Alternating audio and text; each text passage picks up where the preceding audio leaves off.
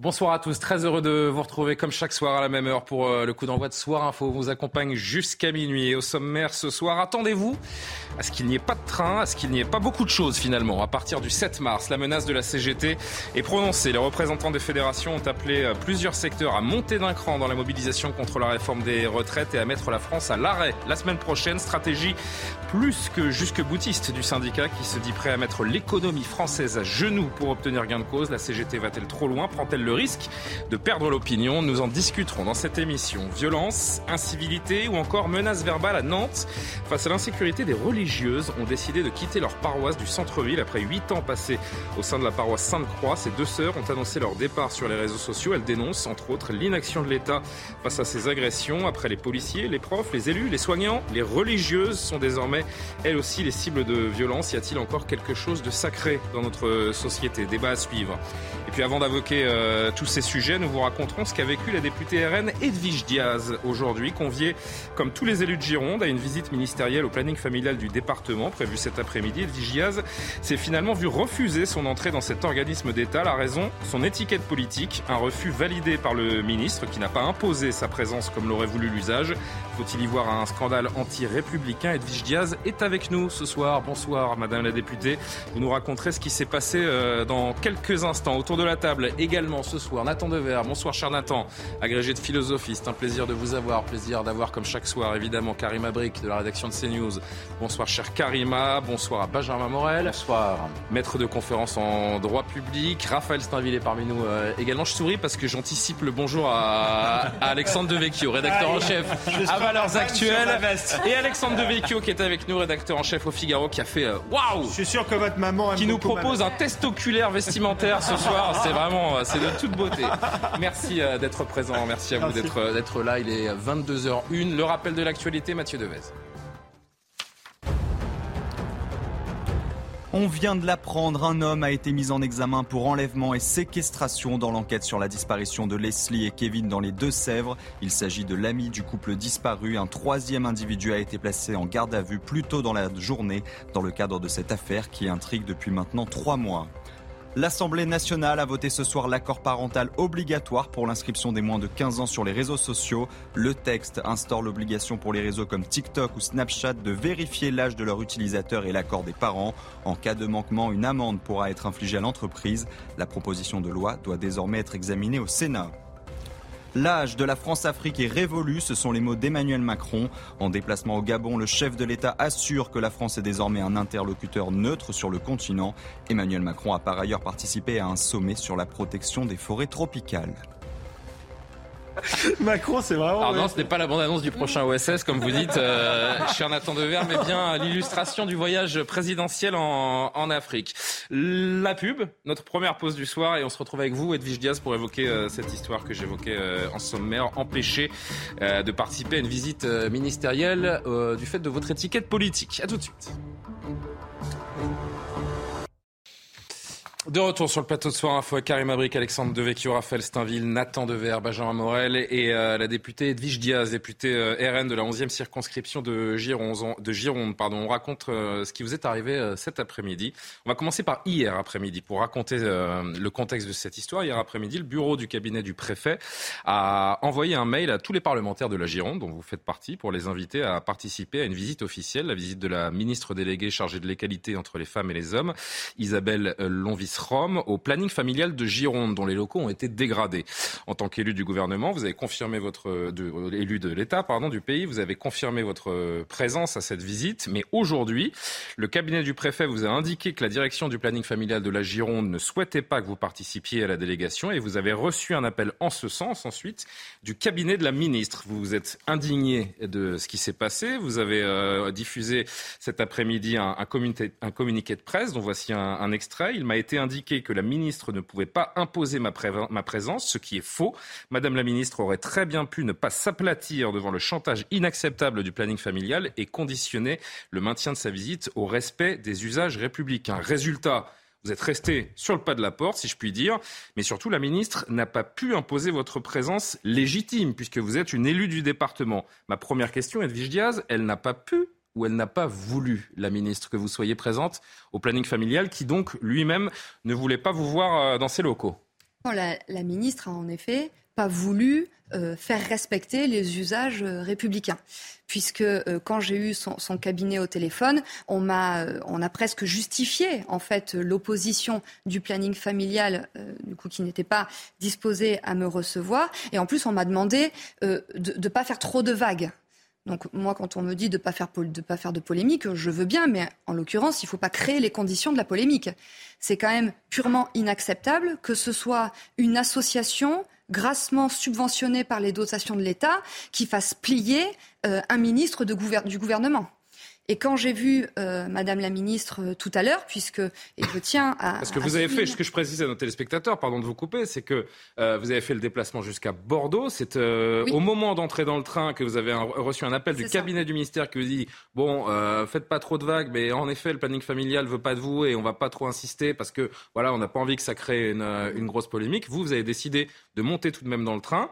Vous avez été face à la ministre qui donc pas. Oui, je, n'ai pas à me faire euh, dicter ma ligne de conduite euh, par euh, une association composée d'activistes. Euh, et de surcroît des activistes sectaires, euh, visiblement. Et quand vous rencontrez la ministre tout à l'heure à Bordeaux et que vous lui dites euh, on ne souhaite pas ma présence, est-ce que vous pouvez faire en sorte que je sois avec vous comme l'usage républicain l'exige? Alors, donc en fait, et vraiment, je tiens à, saluer le, professionnalisme du, sous-préfet qui, qui, nous accueillait. donc, nous avons attendu la ministre, comme il est de coutume, à l'extérieur pour lui, lui serrer la main. Et à ce moment-là, je lui ai dit, Madame la ministre, je regrette profondément de ne pas pouvoir faire cette visite avec vous. Ce à quoi euh, elle a répondu par la fuite, puisqu'elle ne m'a même pas répondu. Et elle a vite tourné le talon pour vite rentrer dans ce local, du coup, qui, m'a été interdit. Et vous êtes retrouvé euh, devant le pas de la porte, un peu, euh, pardon, je sais pas, un peu hébété, quoi. Non, pas hébété, parce que le monsieur le sous-préfet m'avait indiqué que ça allait se passer comme ça. mais moi, il était hors de question que je me taise vis-à-vis de, de, ce mépris des usages républicains, je dirais même de leur violation. Donc je tenais à être présente euh, et donc au moins on a vu plusieurs choses. On a vu que un ministre est capable de s'aplatir euh, devant des injonctions d'une association politisée. Et donc on peut se poser la question du poids euh, de ces associations, des pressions qu'ils sont en mesure euh, d'exercer sur des membres du gouvernement. Et d'ailleurs, le planning familial sur les réseaux sociaux persiste et signe. je cite, Notre association ne souhaite pas recevoir dans ses locaux les députés d'un parti d'extrême droite prenant la haine et la régression des droits humains, en particulier ceux des femmes, des minorités de genre, des personnes racisées. Nous ne laisserons pas manipuler par ces tentatives du RN de se donner une face façade de respectabilité, alors que ce parti passe son temps à mettre en danger nos actions, à remettre en cause nos subventions, à promouvoir une idéologie réactionnaire qui instrumentalise la cause des femmes à des fins racistes. Le recevoir, c'est cautionner. Les cautionner, c'est préparer leur arrivée au pouvoir. Et s'ils arrivent au pouvoir, tout ce pourquoi nous nous battons sera anéanti. La raison, c'est qu'il a été sous-entendu que les positions du Rassemblement national étaient de nature à justifier ce, refus. Pardon.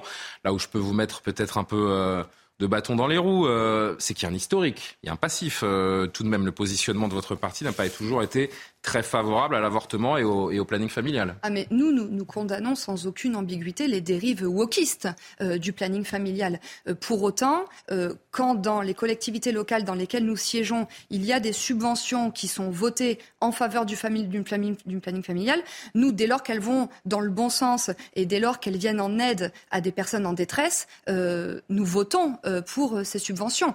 Mais vous savez, le planning familial finalement se sert et, fait son, lit idéologique et électoral euh, de caricatures et même de mensonges puisque donc je viens de démontrer euh, que nous, le planning familial, les subventions, eh bien dans certains cas, nous pouvions les voter, mais euh, ces mêmes personnes indiquaient que le Rassemblement national était opposé à la constitutionnalisation de l'IVG. Mmh. Moi, ce que j'ai rappelé, c'est que Marine Le Pen avait laissé la liberté de vote à tous ses parlementaires et que moi, en l'occurrence, euh, mais ça, ils le, il le dénoncent. Hein. Ils disent, quand ils disent, nous ne laisserons pas manipuler par des tentatives du RN de se donner une façade de respectabilité, je pense qu'ils font allusion justement au fait que vous aviez la liberté de voter la constitution finalité de, l'IVG euh, ou pas. Je pense qu'ils font preuve surtout de beaucoup de mauvaise foi et qu'ils se rendent compte que leur mauvaise foi ne fonctionne plus. Nous ne sommes pas moins féministes que ceux qui se prétendent être féministes. Et là, ils ont été mis un petit peu au pied du mur. C'est-à-dire, moi, je leur ai dit, écoutez, comme je condamne tous les faits de violence. Évidemment que je condamne les, faits de dégradation que, votre, que vos locaux ont subis. Ça, c'est évident parce que le RN est opposé à toutes les formes de violence. Et en plus, je voulais leur dire d'arrêter de mentir aux gens parce que ce qu'ils font n'est pas acceptable. Et donc, je voulais euh, porter à leur connaissance la vérité. Mais hmm. visiblement, ça les arrange. Parce que la double lame, vous venez de l'évoquer, c'est cette dégradation, le planning familial qui justifie ce refus également en disant que les locaux ont été vandalisés par euh, des individus d'extrême droite. Donc, vous êtes d'une certaine manière associé à ces dégradations. Oui, c'est ça. Ils font exprès de faire l'amalgame. En définitive, il y a euh, un délinquant euh, qui a dégradé leurs locaux. Nous, nous condamnons euh, ces dégradations, mais du coup, ils disent que l'extrême droite est finalement renforcée par la présence de députés Rassemblement national en Gironde. Ils savent très bien que nous n'avons rien à voir avec ces agissements, mais ils font exprès de faire l'amalgame pour, pour nous stigmatiser. J'aimerais savoir ce qu'en pense le, plateau. On parle donc, tiens, Alexandre Devecchio, on parle d'un organisme d'État géré par des fonds publics qui refuse qu'une élue euh, de notre pays entre en son sein, le tout avec l'approbation de la ministre. Oui, c'est peut-être. Qu'est-ce que ça vous évoque euh, C'est peut-être le. C'est anti-républicain Oui, tout à fait. Et le plus grave, c'est sans doute l'approbation euh, de, de, la ministre qui aurait mm. dû défendre la République, pas, pas l'opposition, pas. Parce que le planning familial a l'idéologie qu'il a, mais, c'est vrai que ce qui est le plus choquant dans cette affaire, c'est que la ministre n'impose pas. voilà, ensuite, pour ce qui est du, du planning familial.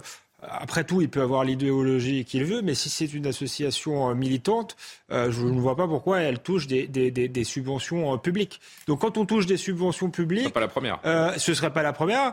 On, essaie de mettre son militantisme en sourdine et on respecte le jeu démocratique et républicain.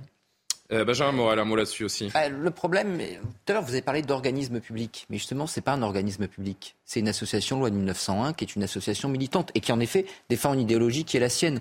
Le vrai problème, c'est pas le planning familial en tant que tel, c'est la manière dont on s'est appuyé sur le planning familial, qui aujourd'hui eh bien, jouit d'un quasi-monopole et gère une forme de politique publique via subvention pour que cette politique publique, on la délègue totalement, eh ben, ça implique tout d'un coup qu'on est dans les mains du planning familial et qu'en effet, quand il y a des dérives wokistes, en effet, quand ils veulent faire valoir une idéologie politique, on est dépendant d'eux. Donc là, encore une fois, et ça vaut également, souvent on a le même sujet sur l'immigration, lorsque vous déléguez à une association parce que l'État ne veut pas gérer directement, eh ben vous êtes dans ses mains. Mais ce qui, est le plus, ce qui est le plus scandaleux, je trouve, et là je recite un, autre extrait de votre communiqué de presse aujourd'hui, et vous l'avez dit d'ailleurs, vous l'avez évoqué, il m'a été demandé de faire preuve de discrétion pour ne pas créer la polémique, ce à quoi je réponds que c'est en se couchant devant les revendications anti-républicaines et en méprisant les usages institutionnels que l'on crée la polémique. Qui vous a demandé d'être discrète? Le cabinet de la ministre? Oui. Oui. Et, de toute façon, c'est une attitude. Parce qu'ils ont parce qu'ils se rendent compte qu'ils sont euh, finalement dans une sorte de, de, soumission. Bien sûr qu'ils ont succombé à la, pression de cette association. Donc en fait, c'est son cabinet euh, qui m'a demandé euh, voilà de, faire preuve de discrétion, mais aussi la ministre par son comportement. Voilà, vous êtes discrète ce soir, hein, c'est bien. Non, mais à un moment donné, il faut, il faut qu'ils assument. En fait, il faut que les Français. Et vous avez écrit à la Première ministre. Hein. Oui, tout à fait. J'ai préparé un courrier à la Première ministre pour l'alerter euh, de, du comportement de, cette ministre. Bah, si la ministre, euh, si la ministre déléguée vous a pas répondu, je suis pas sûr qu'Elisabeth Borne prenne le temps également de se saisir de l'affaire. Hein. Oui, mais il faut que les Français sachent par qui ils sont gouvernés. Les Français sont gouvernés par des macronistes qui se couchent euh, devant l'extrême gauche, qui se couchent devant les injonctions d'associations ultra politisées, mais surtout gavées d'argent public. C'est inquiétant parce que s'ils se couchent euh, devant le planning familial, imaginez devant des, associations communautaristes, flirtant avec euh, euh, l'islamisme. C'est une question qu'on est en droit de se poser. Ce sectarisme de ceux qui se drapent de toutes les vertus est toujours aussi surprenant. On attend de verre, Karim Abrik Moi, j'ai entendu attentivement ce que, ce que, ce que vous dites. vous dites que vous condamnez les, les, dégradations qu'il y a eu devant le, planning familial, et, et je l'entends parfaitement. Mais il y a une chose au début qui m'a, à laquelle j'ai été sensible. Vous avez dit le planning familial qui est grassement subventionné. Le, sous-entendu implicite quand on dit qu'un organisme ou une institution est grassement subventionné, c'est qu'elle est un peu trop subventionnée. Sinon, on ne va pas le dire. Par exemple, je sais pas, j'imagine mal qu'on dirait que l'éducation. Euh, Vous imaginez un peu la l'amertume aussi de Madame Diaz. Bien sûr, j'entends, j'entends, mais, mais c'est autre chose. Là, c'est un avis, c'est un avis hmm. politique, c'est pas une amertume personnelle. On va pas dire que l'hôpital public aujourd'hui est grassement euh, subventionné. Donc, euh, oui, justement, c'est un vrai service public, c'est ça le problème. Je le dis, c'est sur l'expression. Quand on dit grassement subventionné, ça veut dire trop subventionné. C'est implicite, sinon on ne dirait pas ça. C'est comme quand un peu, parce que le, différent qu'il y a entre, dont Julien parlait tout à l'heure, entre le planning familial et, votre parti. Et encore une fois, moi, je ne pense pas nécessairement que c'était, je, ne pense pas que c'était une bonne idée de passer outre les usages euh, institutionnels de la République. Mais le différent, c'est que par exemple, il y a eu des gens comme, euh, Louis Alliot en 2015 qui disaient si je suis élu au, régional, j'envisage de couper les subventions du planning familial. Donc à partir de là, ça s'ancre aussi dans un, dans un différent euh, d'ailleurs que vous avez réactivé en disant grassement subventionné. Oui, mais Nathan, Nathan dans la mesure où, le, planning familial lui-même, finalement, donne raison, euh, enfin, se constitue finalement en, association politique, on comprend qu'il y ait, euh, de la part du Rassemblement national et d'autres organisations politiques, une réponse politique aux, aux agissements politiques, très politiques du planning familial. Non, mais je vous dis, c'est que c'est dans la mesure où c'est pas le plus choquant dans cette affaire parce que le planning familial, finalement, il y a une tradition un peu idéologique. les usages, Moi, je vous dis franchement, ce qui me choque dans cette affaire, c'est la réaction de la ministre, qui est pas capable de faire respecter les, les, conventions euh, Karima qu'on n'a pas entendues. Il y a quand même deux éléments qui peuvent choquer. Effectivement, la réaction de la ministre parce qu'il y a des usages à respecter. Je pense que ça, ça peut euh, effectivement, ça, pose problème. Euh, pour ce qui est de l'association, on dit bon, il y, a, cette idéologie. Il y a un problème aussi parce que le planning devrait quand même s'adresser à tout le monde.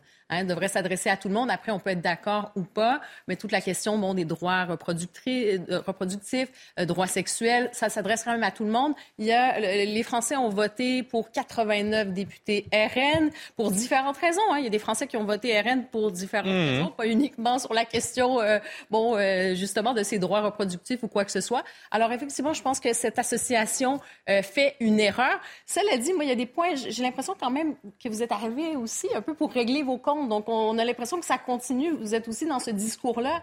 Euh, je vous entendais tout à l'heure, vous parler de chantage, parler de mensonges, d'activistes sectaires, de mauvaise foi. Alors, on comprend pas nécessairement euh, non plus un peu ce, que vous souhaitiez exactement aller faire. Une fois que vous montrez votre solidarité, vous arrivez avec vos papiers en disant non, vous dites des mensonges moi, c'est un peu cette démarche que je ne comprends pas, même si je peux condamner le fait que la ministre, je trouve qu'elle n'a pas été dans son rôle et que l'association a elle-même peut-être une, certaine dérive de ne pas euh, accepter, à tout le moins, de ne pas parler à tout le monde. À un moment donné, même si on a des, adversaires politiques, idéologiques, il faut pouvoir se parler, essayer de se convaincre. Edwige une réponse? Moi, je, ne conçois pas euh, qu'une association puisse euh, interdire une partie du territoire à un député de la nation. Bah, c'est ce que j'ai dit. Je n'ai pas mais je parle dans votre discours, vous parlez vous les traitez ensuite, vous arrivez ici en bloc en disant ils ont fait euh, sectaire, mensonge. Ben, ben, écoutez, euh, je peux imaginer qu'ils n'ont pas nécessairement envie euh, de faire la fête avec vous.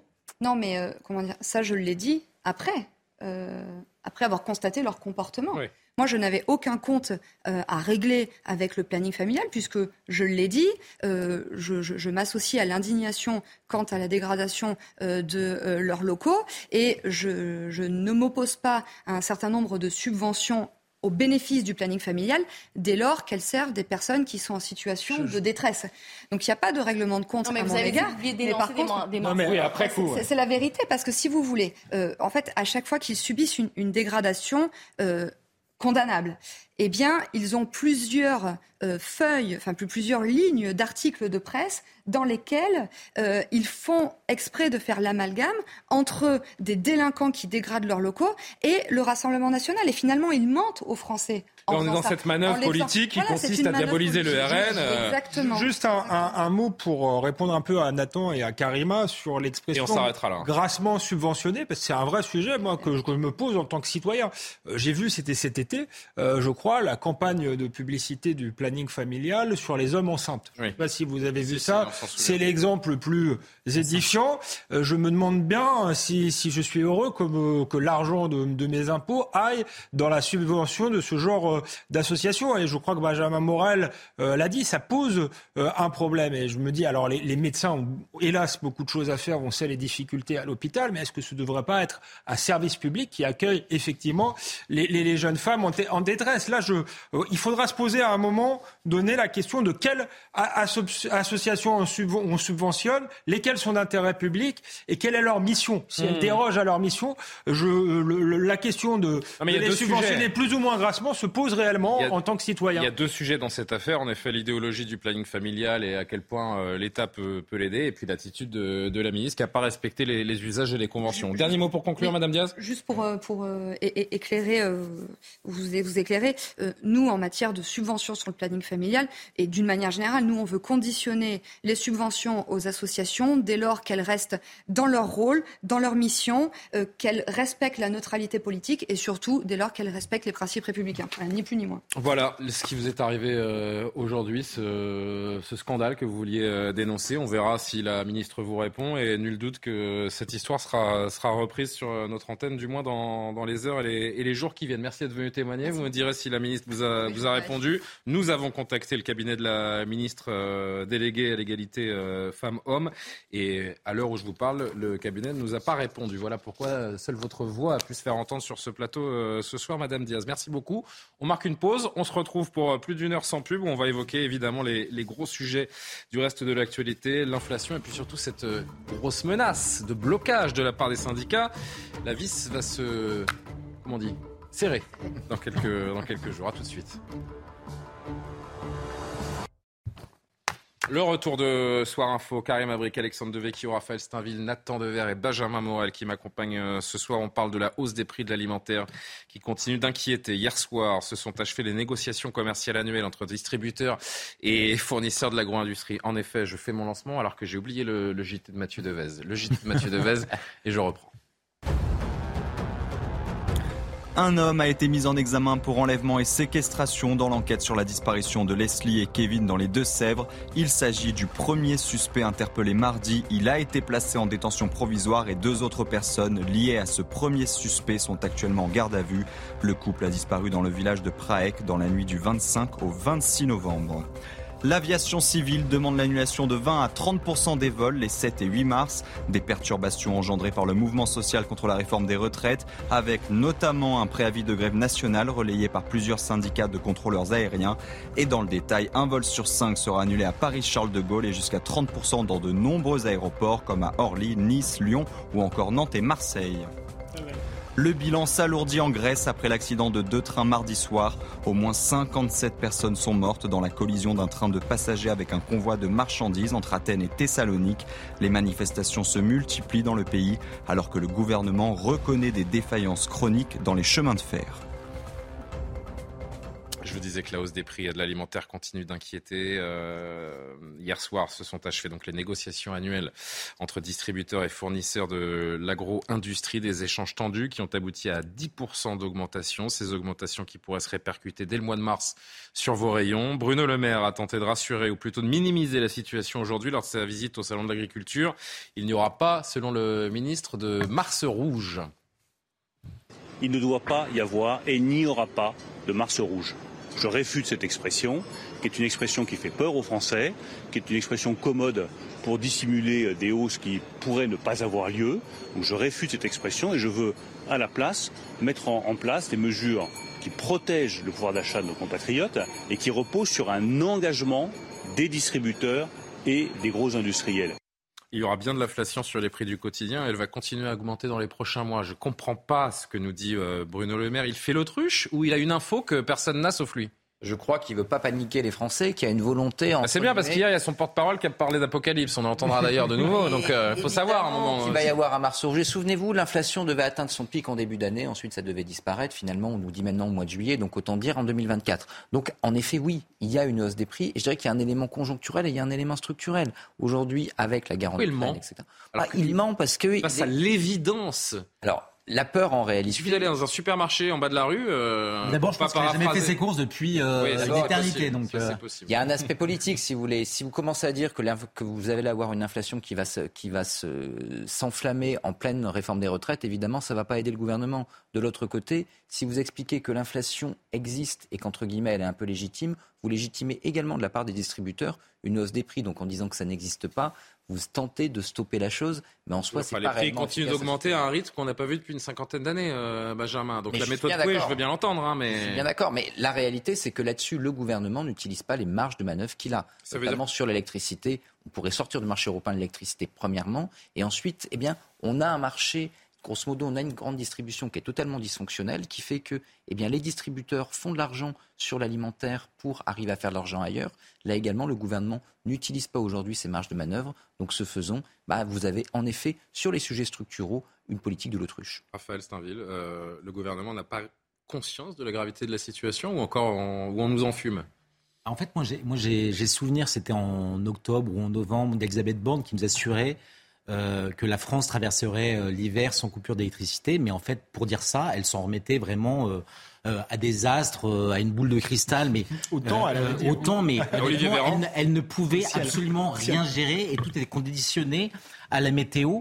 Le plus dramatique, en l'occurrence pour, pour Bruno Le Maire. En l'occurrence, elle a eu raison. Hein. Oui, mais non, mais Bravo. Ça, ça, ne dépendait. L'oracle Elisabeth Borne a parlé. On a eu un hiver assez assez doux.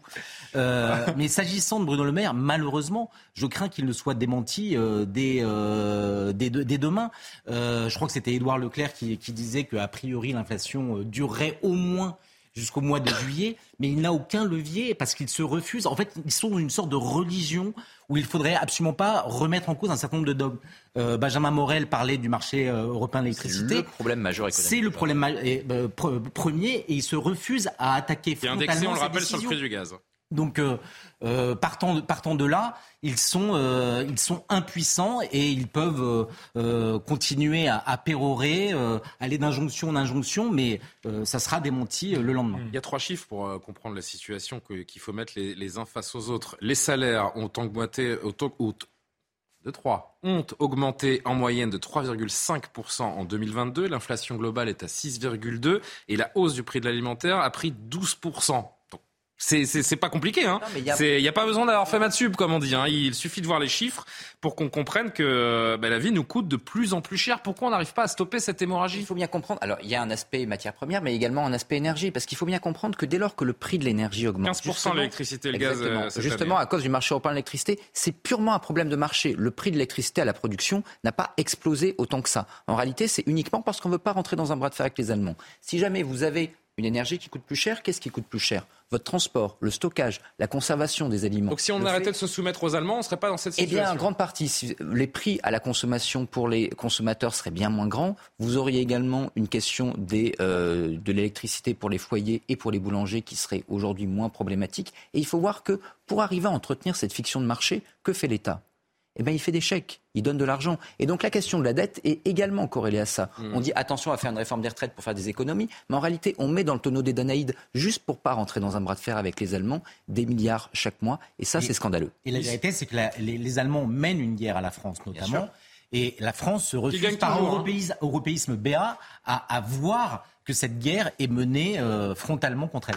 Comment on la limite cette inflation La solution sur la table, c'est le panier anti-inflation proposé par le gouvernement. L'objectif, c'est de bloquer le prix sur une cinquantaine de produits à compter de la mi-mars. Pourquoi est-ce qu'on n'y est toujours pas euh, Qu'est-ce qu'on qu'est-ce qu'on attend Pourquoi c'est si difficile Non, mais moi, je, euh, on peut le faire. Je suis pas contre le, le faire. Je suis pas contre d'ailleurs baisser la, la TVA. Vous préférez le chèque alimentaire mais j'allais y venir. Je ne préfère pas l'échec ni, ce genre de mesures qui traitent effectivement les symptômes. Il faudra peut-être traiter les causes. Le marché européen de l'électricité euh, en fait partie, comme ça a été dit. Je pense qu'on peut mettre aussi la pression sur la grande distribution parce qu'elle en a profité pendant des années. Elle étrangle les, producteurs. Donc il y a, des solutions et je pense qu'il va falloir réfléchir aussi euh, à l'indexation euh, des salaires. Alors les, PME ne pourront pas, euh, mais pour les grands groupes, je pense que c'est euh, que c'est faisable et que le, ah, le, gouvernement créer un, clivage salarial un clivage salarial, mais les choses s'adaptent. Quand les, salaires tirent vers le haut, euh, tout, le monde y gagne à un moment euh, ou à un autre. Donc, euh, en tout cas, il faut, il faut y réfléchir. Mais, mais encore une fois, il faut traiter les causes et, faire des chèques. c'est effectivement traiter les symptômes et c'est aggraver le mal parce que ça a été rappelé.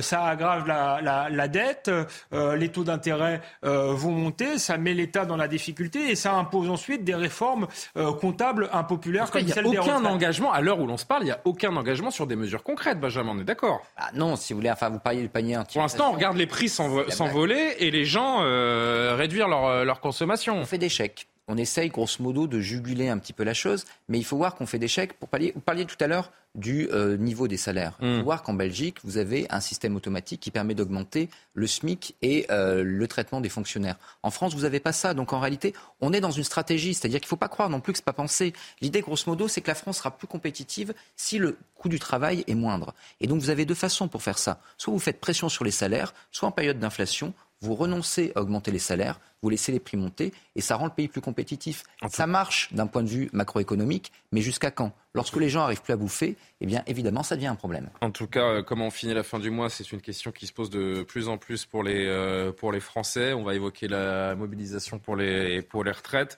C'est vrai que les choses s'accumulent, les crises s'accumulent et le printemps social semble, semble s'annoncer, carrément. Oui, parce que les Français, je pense, sont de plus en plus inquiets, et particulièrement les Français les, plus vulnérables. Si vous pensez aux aînés qui ont des petites pensions, on, est dans ce projet de réforme de retraite, mais avec l'inflation, évidemment, c'est beaucoup plus difficile pour eux. Je pense aux familles monoparentales, je pense aux personnes avec les plus faibles revenus, sur le SMIC, qui, qui doivent littéralement, en fait, amputer, j'allais dire, certains aliments, littéralement arracher euh, certains aliments de leur panier d'épicerie parce que on touche littéralement aux produits essentiels euh, que quand votre salaire n'augmente pas, quand vous êtes déjà au minimum et que le panier d'épicerie continue de monter et d'autres produits, produits ben vous vous privez, quoi tout simplement. vous privez, mais vous privez des choses essentielles. Donc moi, je pense qu'il faut en premier euh, cibler les personnes les plus vulnérables. C'est la seule façon parce que ces personnes-là vont se retrouver euh, justement dans des, vous savez, les associations. Ça, c'est l'argument du gouvernement pour pas réduire la, TVA sur les produits de, première nécessité, hein, de dire il faut se concentrer sur les plus précaires.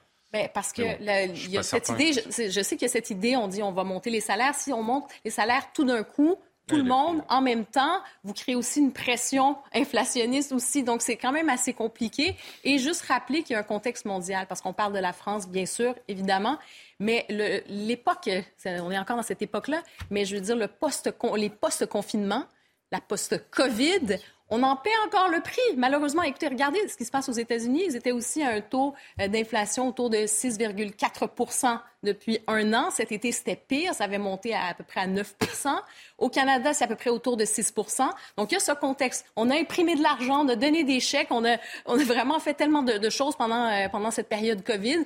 Et rajouter à ça, en plus, la guerre en Ukraine, tout le, secteur bon, de l'énergie. Le prix de l'électricité. Euh, également dont on ne sort pas et ce marché euh, européen, également. Mhm. Nathan, un dernier mot? Ah bah déjà, ce que vous dites sur le Covid, à mon avis, est majeur. Euh, et encore une fois, euh, cheval de désolé de radoter, mais pendant la crise un peu, on était très peu à, le faut s'inquiéter à votre âge. Hein. Mais j'arrête de radoter et je, je retrouve mon âge. Allez-y. Non, il y a quelque chose qui m'étonne, moi, fondamentalement.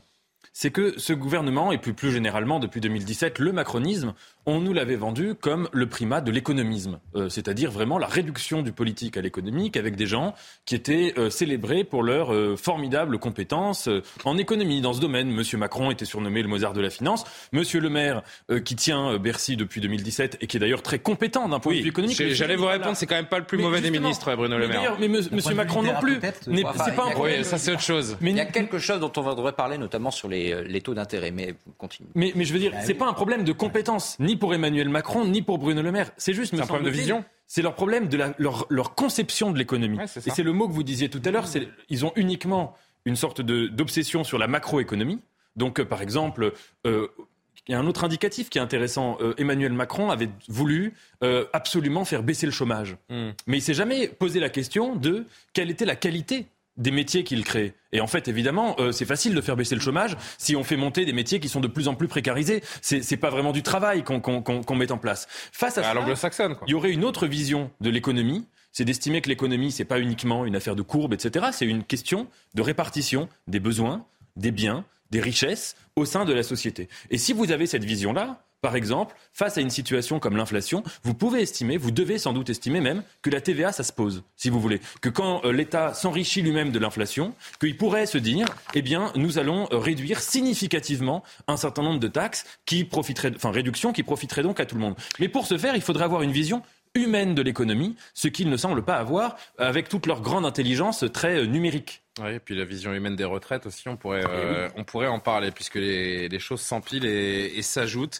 Euh, attendez-vous à ce qu'il n'y ait pas de train, à ce qu'il n'y ait pas beaucoup de choses à partir du 7 mars. La menace est, est, lancée, elle est claire de la part de la CGT. Électriciens, gaziers, raffineurs, cheminots, dockers, ouvriers du verre et de la céramique, les représentants des différentes fédérations de la CGT ont appelé aujourd'hui ces secteurs à monter d'un cran dans la mobilisation contre la réforme et à mettre la France à l'arrêt. Le 7 mars. Le secrétaire général de la CGT des électriciens et gaziers, Sébastien Ménesplier, a promis une semaine noire dans l'énergie avec euh, coupures ciblées, blocage, occupation, des opérations, les fameuses opérations Robin des Bois qui euh, seront destinées à la population. Le discours est très clair. Écoutez-le. Nos secrétaires généraux de syndicats réunis ce matin ont décidé de passer un cap. Un cap pour gagner. La fédération promet une semaine noire dans l'énergie. Il y aura de nombreuses actions, il y aura des coupures ciblées, il y aura des blocages, il y aura des occupations de sites. On poursuivra aussi les robins de bois de l'énergie pour euh, les gratuités notamment. Donc euh, nous avons décidé, vous euh, comprenez dans mes propos, de repeindre les lignes rouges. Donc pour nous, il est très clair, à partir de lundi, c'est la grève reconductible jusqu'au retrait de la réforme et donc jusqu'à la gagne. Ils sont jusque boutistes. Benjamin. Bah, si vous voulez, ils ont entre guillemets, euh, alors je ne parle pas du fond, mais ils ont quand même assez raison. C'est-à-dire qu'ils ont une grande partie de l'opinion derrière eux. Et si vous reprenez l'historique 95, 2010, etc., vous voyez que quand vous avez des blocages soutenus par une grande partie de l'opinion, hein. Eh Parce ben, que si c'est une semaine noire qu'on nous, qu'on nous promet, je suis pas sûr que l'opinion euh, eh ben, reste. Euh... Eh ben, regardez les enquêtes en 95, 2010, etc. En règle générale, les grévistes sont plus populaires après le début de la grève qu'au début, tout bêtement, parce ah que quand vous êtes sur votre quai de RER e et que vous demandez pourquoi est-ce qu'il n'y a pas de train, la plupart des Français vont se dire c'est pas la faute des syndicats, c'est la faute du gouvernement parce qu'ils jugent la réforme comme, comme illégitime. Donc ce faisant, là, ça marche plutôt. Qui plus est, la droite sénatoriale vient de leur faire un cadeau majeur et un euh, cadeau empoisonné au gouvernement en s'attaquant aux régimes spéciaux. C'est-à-dire que pour l'instant, vous aviez des professions avec la clause du grand-père qui étaient relativement préservées, notamment eh bien, euh, dans les transports. Là, on s'attaque directement à eux et donc la mobilisation va être beaucoup plus grande que ce que craignait le gouvernement. Donc ce faisant, là, il y a tout pour en effet que ça prenne. Je voudrais que vous entendiez M. Lépine, qui lui est responsable de la Fédération de chimie, toujours à la CGT. Il promet de mettre l'économie française à genoux pour obtenir gain de cause. Écoutez-le. Le but partout, c'est de désorganiser au maximum la production. Et si la question, c'est de savoir si on veut mettre à genoux l'économie française, la réponse, elle est oui. Comment peut-on s'autoriser à dire des choses pareilles? D'abord, le gouvernement, il a été extrêmement sourd. Il y a eu quand même pendant plus d'un mois et demi un certain nombre de manifestations très conséquentes, plus d'un million, un million cinq de personnes dans la rue, et ça n'a pas empêché le gouvernement euh, d'être absolument sourd aux, revendications assez raisonnable d'un certain nombre de, syndicats qui étaient d'ailleurs euh, sur une position commune. Euh, c'était presque fatal et écrit euh, à l'avance que ça se termine comme ça. Il y a eu d'abord. pas qu'elle prend le risque de perdre l'opinion tout de même? Et regardez, regardez en fait. je pense qu'il y a eu un basculement au début, avant que les, la réforme ne soit vraiment inscrite à l'ordre du jour de l'Assemblée. Les Français étaient persuadés que cette réforme allait passer euh, comme une lettre à la poste. Ils étaient opposés massivement, mais ils étaient déjà résignés. Et au fur et à mesure que les journées de contestation euh, se sont succédées, que le mouvement a grossi, il y a eu l'idée que, en dépit de ce qui pouvait se passer à l'Assemblée, en dépit d'un vote très probable euh, au terme de, cette navette parlementaire entre le, Parlement et le Sénat, de toute façon, même si la loi était promulguée, il y avait encore un espoir que, c'est que, que, de faire capituler le, gouvernement. Et d'une certaine manière, on est dans cette cas de figure. C'était le CPE euh, en, 2006. Le, le, CPE a été promulgué. Et il y a quand même cette porte de sortie, c'est-à-dire qu'aujourd'hui, les gains escomptés par le gouvernement de cette réforme des retraites, ils sont déjà quasiment nuls. Ajoutez à cela des journées de blocage, et en fait, euh, euh, le, gain de cette réforme s'est évaporé en 3, 4, 5, 10 jours de blocage la radicalité qui est en train de, poindre dans ce, mouvement de contestation avec les menaces de coupure de courant, une partie des, politiques qui entrent dans cette brèche euh, également. Il faut s'en inquiéter ou pas, Nathan? Oui, il faut s'en inquiéter, d'autant qu'elle est vraiment, euh, en fait, pas étonnante. C'est-à-dire que tout était écrit d'avance quand vous avez un gouvernement qui euh, met en œuvre une mesure qui est largement impopulaire que vous avez une contestation sociale pendant X semaines qui se passe de manière extrêmement euh, républicaine, mais surtout de manière très mesurée, c'est-à-dire qu'il euh, euh, n'y avait pas une paralysie totale du pays pendant une semaine, tous les jours, etc. Il y avait une volonté de dialogue. Et qu'en face, vous avez un gouvernement qui vous dit There is no alternative, Thatcher, vous n'avez pas le droit d'avoir une autre vision de la société, une autre vision de l'économie, une autre vision de, la répartition du temps de travail entre les, les, les générations. Eh bien, évidemment que vous radicaliser votre, votre opposition. Mais c'est, si vous voulez, ce qui est toujours dérangeant. Donc c'est une radicalité constructive. Mais oui, mais c'est ça qui est dérangeant avec le gouvernement. C'est que si vous voulez, quand ils ont face à eux une opposition radicalisée, ils disent Oh là là, ces gens-là sortent de l'arc républicain, mettent en danger le pays, euh, font un problème de réchauffement climatique, créent l'apocalypse. Mais alors, moi, je veux bien hein, qu'un gouvernement n'aime pas l'opposition radicalisée. Mais dans ce cas-là, quand ils ont une opposition qui est euh, républicaine, sereine et mesurée, ils devraient pouvoir euh, se mettre dans le dialogue. Le paradoxe de ce gouvernement, c'est que ce gouvernement ne croit que au rapport de force quand ils sont confrontés à plus faible qu'eux. Et par contre, ils demandent suspension des rapports de force quand ils sont eux-mêmes en position de faiblesse. Et ça, c'est une contradiction qui, je pense, saute aux yeux de tous les Français, en tout cas de tous les Français qui ont la lucidité face à cette stratégie. Le gouvernement était prévenu, le durcissement était annoncé, il arrive. Oui, j'aime mieux le, mot durcissement d'ailleurs, parce que le, mot radicalisé quand même a été, on a commencé à l'entendre avec les djihadistes, donc euh, j'ai pas de particulièrement. Oui, enfin, il y a, y a un moment, il y a des mots qui ont une définition. Pas particulièrement euh, d'amour pour la CGT. On parle d'écologie euh, radicale également, cher Alexandre. On n'a pas Daesh face à face à nous. C'est bien entendu. et j'ai envie de vous dire, je suis pas sûr que ce soit une radicalisation, ça s'appelle un rapport de force. Le mot, le mot existait avant, avant le terrorisme. Hein. En plus, vous devriez l'aimer, mais ça veut dire la racine. Ça, veut dire, mais il a été très mal employé depuis le début. Il fallait pas l'employer pour les. Moi, je l'emploie euh, au sens premier du terme. Mais c'était pas vous que je, je visais, mais il faut se C'est comme prise d'otage. J'ai jamais aimé ce, mot-là parce que c'est pas tout à fait euh, la même chose et je trouve que ça ça rend pas justice en, réalité euh, au, au, débat. Je, je, je, le regrette, mais moi je vois un rapport de force traditionnel en France. J'aime pas spécialement les méthodes de blocage, etc. Mais on a une vieille tradition révolutionnaire et c'est dû à deux choses des élites qui sont sourdes. En réalité, en France, on a quand même, euh, c'était déjà le cas sous la monarchie. Je pense qu'on aurait pu éviter de, couper la tête du roi si une partie de la noblesse avait compris qu'il était temps de se réformer elle. Euh, et là, on a des élites technocratiques euh, qui veulent appliquer absolument toujours les mêmes recettes, ne pas changer de logiciel politique jusqu'à ce qu'effectivement il y ait une forme de, euh, de durcissement. Mettre l'économie à genoux. Et, et, en et en face, et c'est là où c'est, je les renvoie un peu dos à dos, c'est qu'on a euh, à la fois une gauche et des syndicats qui fonctionnent finalement assez faibles par rapport à d'autres pays où il y a une vraie tradition de démocratie sociale et qui sont dans, dans l'idéologie et qui font du, du, gauchisme et qui sont justement aussi dans, une, dans un folklore révolutionnaire. Et ça aboutit à quelque chose de, de terrible, je trouve, de stérile, euh, qui, qui, qui, qui, détruit le, euh, le pays. Et donc je crois qu'on en est là dans quelque chose finalement de très classique en France.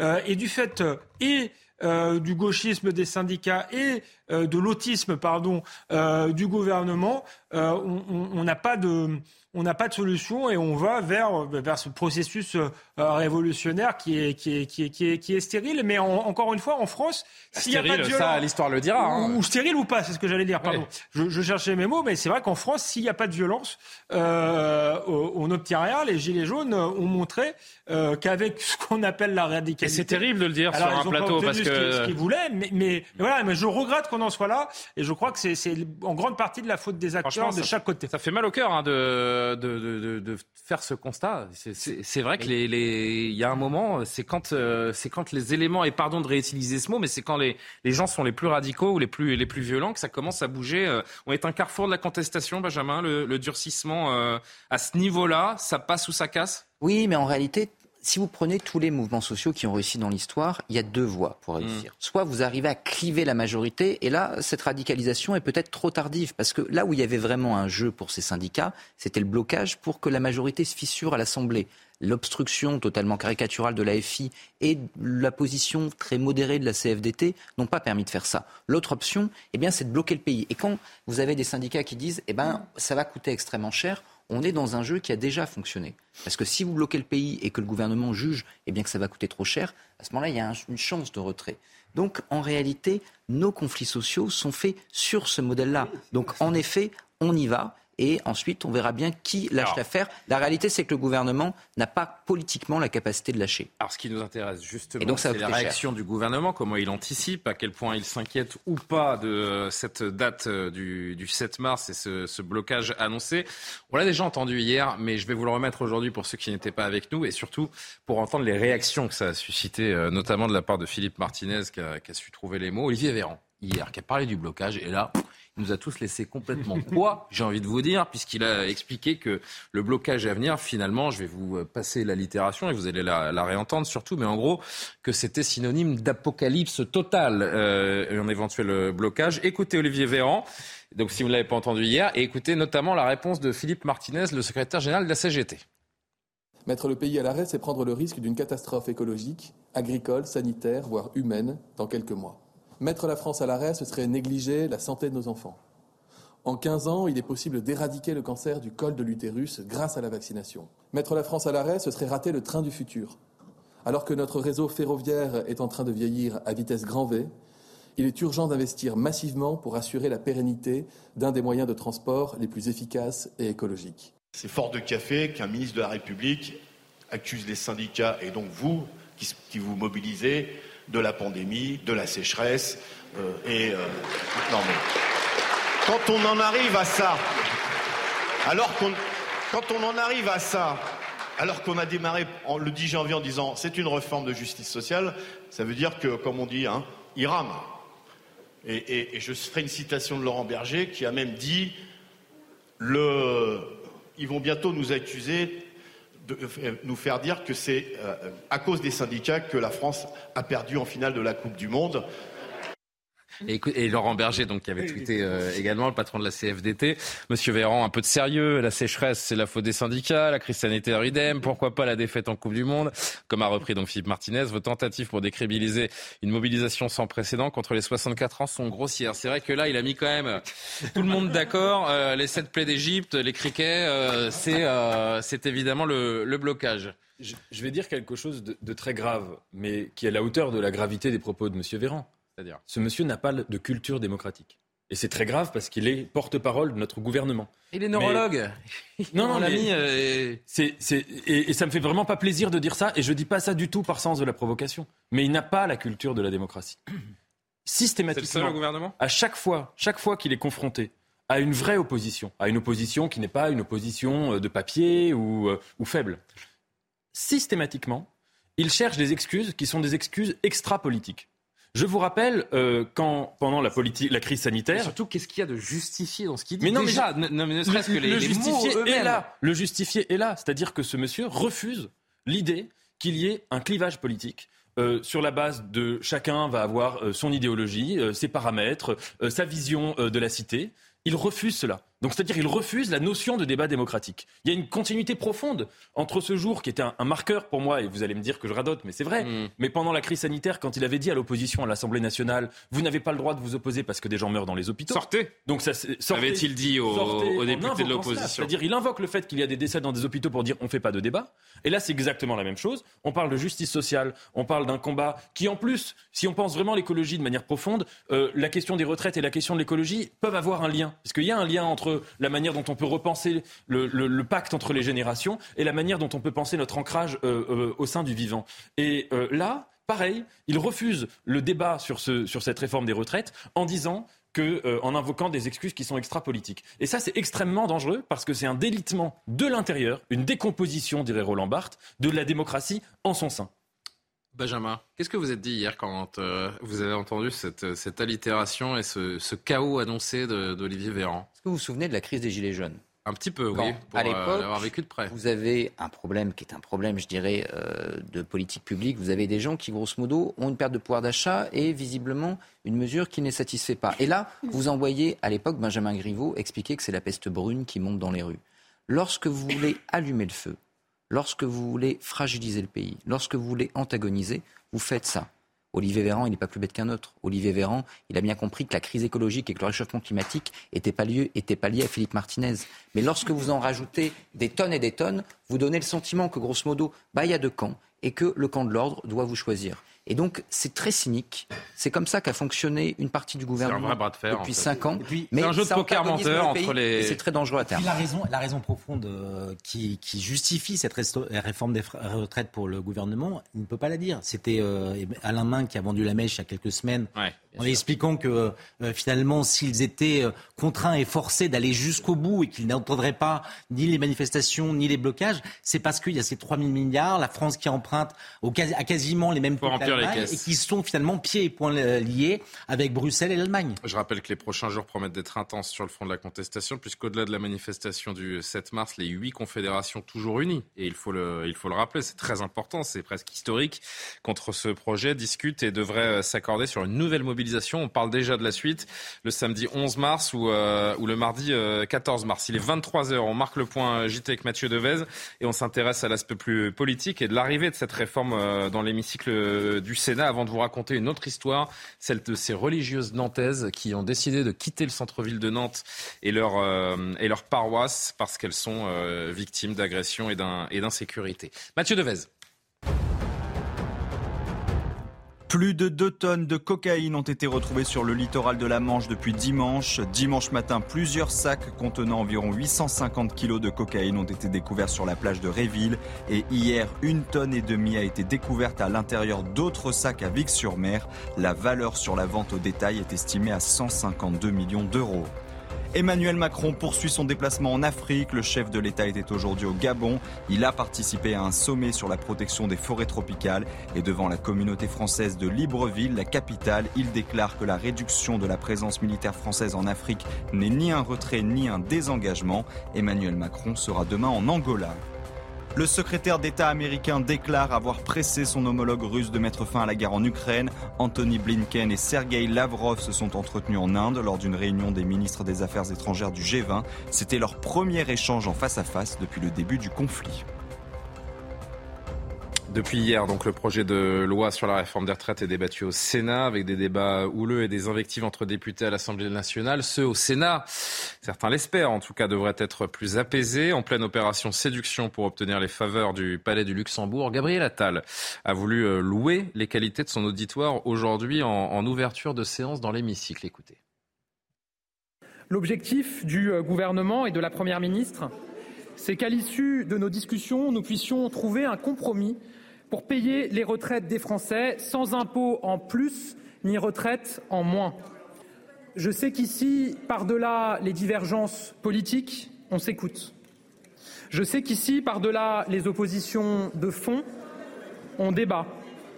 Je sais qu'ici, par-delà les parcours de chacun, on se respecte. Je sais qu'ici, il n'y a pas de ZAD, il n'y a que la République. Et donc, je serais tenté d'espérer qu'après le vacarme et l'obstruction des extrêmes, s'ouvre à cet instant le temps de la sagesse et de la raison.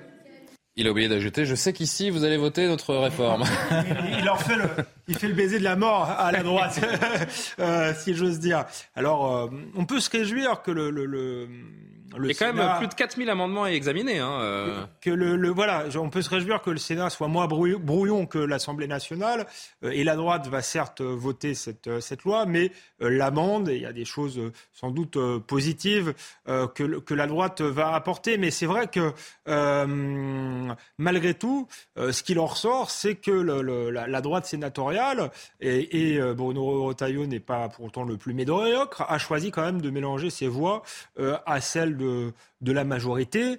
Et je pense que quand on, à force de voter les lois de la majorité, quand bien même la droite reviendra au pouvoir, il y aura toujours le soupçon qu'elle fasse finalement la même politique euh, qu'Emmanuel Macron. Et on aurait aimé entendre le Sénat, même si euh, euh, à la fin, il pouvait se mettre d'accord sur le report de l'âge à la retraite s'opposer euh, plus plus vigoureusement. Je pense que je parlais de Bruno Retailleau, qui est plutôt un, manquée de la part qui est plutôt un conservateur, qui est plutôt euh, favorable il à la famille. Il a annoncé aujourd'hui, hein, Bruno Retailleau, que LR allait voter le, il, la réforme. Il, a, plus il a même été à la manœuvre. Hein, il faut, je suis désolé de le dire parce que c'est quelqu'un que qui, qui a, que j'apprécie, qui est intellectuellement euh, intéressant. Il, a été à la manœuvre pour voter euh, cette loi-là. J'aurais aimé quelqu'un qui est conservateur, qui a fait de la famille l'un de ses chevaux de, de bataille, par exemple, réclame le retour du, du, quotient familial, une, une, politique familiale digne de ce nom, puisqu'on sait que pour faire une réforme des, des retraites structurelles, il va falloir s'attaquer à la question de la démographie. Ça, il aurait pu le faire de manière forte. Donc moi, je trouve Parce quand même que c'est aussi le cheval de bataille du Rassemblement national. Donc ils sont les fesses entre deux ouais, sièges. Mais franchement, c'est pas parce que Marine Le Pen dit une chose si elle est juste. Je pense que euh, la droite doit arrêter d'être euh, justement ah dans cette ces postures. Il faut qu'on soit entre les deux, qu'on se distingue, etc. À un moment donné, je crois que défendre ses convictions euh, dans la durée, c'est quelque chose de porteur. Alors certes, les 64 ans, c'est les convictions d'une partie de la droite, mais il y avait d'autres convictions qui auraient pu être défendues avec plus de, de fermeté. Je pense que ça, ça leur aurait permis d'exister un peu. Karima, sur le passage de la loi au, Sénat depuis, euh, depuis 48 heures maintenant. Non, mais c'est une bonne chose. Non, depuis 24 heures dans l'hémicycle et, en commission avant, pardon. Non, mais c'est une bonne chose de voir que bon, il y aura probablement des, amendements, euh, des, bonifications à cette réforme. Euh, cela dit, pour la question de la natalité politique, la natalité, je pense que si vous engagez là-dedans, c'est un, une politique en soi, hein, c'est un débat en soi. Je pense que c'est une autre réforme. non, mais si vous voulez, la, gauche a détricoté les politiques familiales qui étaient plutôt efficaces et on l'a vu, le, nombre de naissances a baissé depuis que mais peut-être Hollande que ça notamment l'a fait. réforme. Mon point, c'est que c'est pas un non, truc qui va ça, ça s'appelle une, condition. Ça s'appelle une condition et ça s'appelle créer un rapport de force. Il y a trois leviers pour maintenir le système de. Oui, mais c'est quand même plus complexe que ça. Les gens vont pas se mettre simplement à faire des. Je disais faire un peu de politique. Faire un peu de politique quand on est croisé entre, coincé entre le RN et Macron. Essayer d'exister en faisant de la politique. Et je pense que ça aurait été une manière de le faire. Il y aurait eu beaucoup de manières de le faire. Et moi, je trouve que le, euh, la droite s'est un peu précipitée à voter euh, cette, cette, Mais, mais, cela dit, donc, pour revenir sur le calme et tout ça, bon, oui, peut-être que ça va faire du bien, mais c'est... À l'image euh, du plateau de Soir Info, finalement. oui, c'est ça, exactement. Mais non, mais c'est une petite dose de calme avant la tempête, parce que maintenant, ce qui va vraiment se jouer, ça va être dans la rue. Et vous savez, moi, j'aime c'est la rue qui fait de la politique en ce moment. J'aime profondément la France et en même temps, je suis fascinée par ces rapports de force entre les syndicats, le politique et la rue. Donc, comment ça va se passer euh, sur la suite des choses? On dirait que les Français, de temps en temps, la France a besoin d'une épreuve collective. Hein, de temps à autre, après quelques années, tout le monde s'exprime euh, et tant mieux. Je veux dire, euh, on peut entendre au moins les Français, on peut entendre ce qu'ils ont à dire. Et euh, je pense que c'est ça, l'épreuve va être vraiment là. Ça va être l'épreuve, ça va être une épreuve pour le gouvernement, une épreuve pour les Français, une épreuve pour les syndicats parce qu'ils ont une grosse responsabilité. Ils avaient perdu un peu de leur image. Hein. Leur, image avait été un petit peu affectée, ouais, effectivement, pendant plusieurs mois, même plusieurs années. Ils ont repris le poil de la bête. Leur image a été redorée. Ils ont une mhm. grande responsabilité aussi que ça ne dégénère pas. Alors, comment ils vont s'en sortir? Est-ce qu'ils vont continuer à pousser le mouvement, à porter le mouvement. C'est ce qu'on va voir. En tout cas, on la comprend, la vivacité du débat, Benjamin Morel, puisque à chaque fois que l'on soulève un, point précis de cette réforme des retraites, on, on comprend que c'est très flou, soit qu'on nous a pas dit la vérité, soit qu'on nous l'a fait un petit peu à l'envers pour parler euh, de façon euh, triviale. Il y a eu l'histoire des pensions à 1200 euros. On ne va pas revenir sur, euh, sur cette affaire parce qu'on en a beaucoup parlé hier, mais il n'y aura pas 1,8 million de retraités en plus qui toucheront cette pension minimum, mais bien à peine 20 000 au maximum qui en bénéficieront. Et ça, c'est un scandale. On ne comprend plus rien à la communication et aux précisions qui sont apportées par les, euh, différents ministres, notamment le ministre du Travail. exemple précis. Aujourd'hui, Olivier Dussopt, au Sénat, donc, qui euh, nous donne un petit peu plus de détails sur ce qu'il compte faire des régimes spéciaux. Regardez, je l'ai écouté quatre fois. J'ai rien compris. Dites-moi si la cinquième est la bonne. Cette réforme est une réforme d'équité. Et j'en viens à la question des régimes spéciaux. Ceux-ci ont leur histoire. Ils avaient leur raison d'être mais pour la plupart d'entre eux, ils ne se justifient plus. Mettre un terme à ces différences dans notre système a hérité au fil du temps, c'est aussi avoir le courage que peu ont eu avant. Il s'agit d'effacer des différences devenues incompréhensibles et faire preuve de responsabilité. Ainsi, les nouveaux employés des entreprises concernées seront affiliés au régime général de l'assurance vieillesse à partir du 1er septembre 2023. Et dans le même temps, les salariés actuels continueront à bénéficier du régime spécial en matière d'assurance vieillesse, mais chaque entreprise devra négocier une période de convergence à l'issue de laquelle l'âge spécifique d'ouverture des droits, les âges spécifiques d'ouverture des droits seront relevés eux aussi de, de deux ans. C'est un point qui est important que nous voulons souligner devant vous pardon, c'est moi, il parle à des robots là, parce qu'il faut être, il faut être une machine pour comprendre ce qui vient d'être dit là. Je n'ai rien compris. Tout à l'heure, vous parliez des 1200 euros. C'est très intéressant les 1200 euros. Ça mm. avait pour objectif de ne pas être compris, parce que le jour où vous avez compris, vous comprenez que l'aspect très sucré de la réforme, eh ben très clairement, il est extrêmement limité. J'ai un constitutionnaliste, maître de conférence en droit public devant moi. Je vous en supplie, expliquez-moi ce qui vient d'être dit. Mais là où Julien, ça va être extrêmement intéressant, c'est que justement au Sénat, ça va pas se passer comme à l'Assemblée. Mmh. Alors on disait le Sénat fait pas de politique, je suis désolé. Moi je fais ma thèse sur le Sénat. Le Sénat fait toujours de la politique. Vous voyez les tapis rouges derrière vous? On dit qu'ils sont épais pour masquer le bruit des corps qui tombent. Et on dit qu'ils sont rouges pour masquer les taches de sang. Sympa. On a au Sénat également des gens qui savent faire de la politique et qui savent comprendre justement ce type de choses. Et donc, ce faisant, vous allez avoir 348 euh, Jérôme Gage. Et là, ça va être beaucoup plus compliqué à gérer. C'est pour ça que le gouvernement ne doit pas négliger cet aspect. Si vous regardez ce qu'on évoquait tout à l'heure, les régimes spéciaux, c'est Retailleau, c'est LR. Et LR fait de la politique parce que mettre un amendement sur ce sujet, la veille ou l'avant-veille de la grève du 7, c'est très politique. La réforme qui va sortir du Sénat, ça va être une réforme extrêmement durcie. Alors on va dire la droite est dure. Mais la droite est dure sur un texte qui va être extrêmement compliqué à faire passer ensuite à la majorité à l'Assemblée nationale. Et donc là, il y a de la politique. La, gauche, la gauche, Vous avez vu Patrick Caner aujourd'hui. La gauche va Je vais juste rappeler à nos téléspectateurs, donc Patrick Caner, le président du groupe socialiste euh, au Sénat, qui demande à ce que l'article 7 qui porte sur le report de l'âge, donc c'est l'article fondateur, enfin le plus important, soit débattu après la journée de mobilisation du 7 mars. C'est de la politique pure. Mais bien sûr, pour mettre. ça, pour le coup, c'est intelligent. Pour mettre la pression, mais tout est intelligent. Pour mettre la pression sur le gouvernement et avec l'idée, si vous voulez, que la réforme ne doit pas être votée définitivement parce que ça en fragilise la légitimité et c'est complexe, mais la constitutionnalité, ce texte constitutionnellement a quand même beaucoup de mal à tenir. Donc la gauche va tenter de tout faire pour qu'il ne soit pas voté, mais en argumentant intelligemment, en avançant jusqu'à l'article 7 et en ayant une bonne temporalité. Bref, c'est l'Assemblée nationale un beaucoup plus intelligent. Quel feuilleton si, je, suis d'accord avec ce qui a été dit, mais on voit bien que c'est des manœuvres. Ah, oui, bien sûr. Euh, des ah manœuvres, mais, ce que, je ne hein. comprends pas, moi, c'est quel message c'est pour là, c'est là, c'est en ça que je disais que la droite faisait pas de politique. Quel message elle envoie euh, à l'opinion publique? Admettons que vous ayez raison, et je pense que vous avez raison sur la tactique, etc. La droite durcit euh, d'un côté la réforme, ce qui fait qu'à l'Assemblée nationale, on n'arrive pas euh, à, à, la voter, mais du coup, la droite aura soutenu une réforme sur laquelle le gouvernement sera tombé, n'aura pas réussi à la faire passer. C'est ça qui me qui m'inquiète, parce que effectivement, dans certains amendements qui sont demandés par Otayo, il y a même des choses que je peux partager politiquement, mais il est inaudible.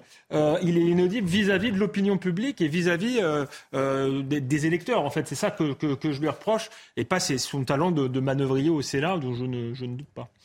Dernier mot, Raphaël Steinville. Pour réagir Elle est quand même marquée par beaucoup d'amateurisme, de malhonnêteté intellectuelle, cette, cette réforme. Il semblerait quand même, j'ai l'impression, plus simple de la retirer, de revenir, je sais pas, l'année prochaine, dans deux ans, avec une réforme, une copie propre, j'ai envie de dire. Cinq ans, hein. oui, bah, pas le même en tout cas. Ce sera pas, pas forcément le même. Raphaël. Au long développement de, de Dussopt, et d'une certaine manière, me demander s'il n'était pas finalement consubstantiel à la Macronie de, de, de, pratiquer ce genre de langage. Et finalement, c'est comme si euh, le mensonge était consubstantiel à la Macronie. Euh, dans le en même temps, il y a quelque chose qui est qui, qui est réconciliable. On peut pas être euh, noir, pas tout englober. blanc, euh, euh, à droite, à gauche.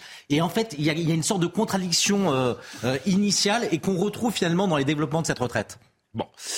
Voilà ce que l'on pouvait en dire euh, aujourd'hui, mais ça nous occupe. Hein. Vous vous inquiétez pas, on en a encore, euh, on en a encore pour un pour un petit moment. On part pour Nantes maintenant. on va vous raconter ce qui se ce qui se passe, violence, incivilité ou encore menace verbale à Nantes. Face à l'insécurité, des religieuses ont décidé de quitter leur paroisse du centre-ville après huit ans passés au sein de la paroisse de Sainte-Croix. Deux sœurs ont annoncé leur départ. Elles dénoncent entre autres l'inaction de l'État face à leurs agressions. Les précisions de Michael Chaillot qui les a rencontrées. Regardez. Depuis huit ans, les deux religieuses veillent au quotidien sur cette église Sainte-Croix en plein centre-ville de Nantes, ouverte à tous. C'est un crève-cœur de partir, disent-elles aujourd'hui, mais elles se sentent épuisées face à l'insécurité. On n'est pas les franciscains du Bronx et je pense qu'aussi euh, il faut peut-être une, carrure un peu plus forte pour être euh, en ce lieu. Si on n'avait pas eu ces petits cours de, de self-défense, ça aurait pu être des agressions euh, physiques. En fait, on a su prendre de la distance quand ça devenait dangereux et on a eu quand même euh, une personne qui nous a craché dessus et qui, en, qui est aussi une autre personne qui en serait venue aux mains s'il n'y avait pas des paroissiens, des fidèles ou des gens qui étaient intervenus. Les religieuses précisent que les choses vont mieux depuis novembre et l'arrivée de renforts policiers en centre-ville. Mais leur décision est prise, une décision que comprennent les commerçants qui déballent devant l'église et les paroissiens. L'église, c'est un endroit de refuge aussi, donc euh, forcément, ils sont, ils sont au premier plan, quoi, les bonnes les sœurs. Voilà. Pour leur sécurité, quoi. Elles ont peur, à vivre continuellement, comme nous on fait d'ailleurs dans le quartier. On a peur de tout. Hein. Pourquoi? Qu'est-ce qui se passe dans ce quartier? Bah, Vous ne voyez pas les clients, la clientèle qu'il y a? Il y a à côté, à côté du parking de Cré, c'est pas mal. Avec les chiens, les. Ben non, non. Les deux sœurs partiront en juillet. La paroisse Sainte-Croix recherche des volontaires pour reprendre la mission. Les policiers, les profs, les élus, les soignants, on savait qu'ils étaient une cible, mais les bonnes sœurs, Raphaël, on franchit un cap encore? Oui, en fait, je trouve ça très intéressant parce que moi, pour le coup, je connais bien euh, les bonnes sœurs, les monastères, euh, et pas seulement en France. Il se trouve que j'ai eu l'occasion de voyager euh, dans ma jeunesse. J'avais traversé de Paris à Jérusalem à pied. Et ah j'ai, ouais, bien sûr. En combien de temps? En six mois. En six mois, vous avez fait Paris-Jérusalem à pied? Et, je me suis aventuré dans un certain nombre de monastères, des sandales. Des sandales Ah ouais, car vous l'avez fait vraiment puriste. Et, non, non, et je me suis aventuré dans des petits monastères reculés en Turquie où justement il y avait euh, trois euh, petites religieuses italiennes et qui vivaient dans un climat très hostile mais qui restaient.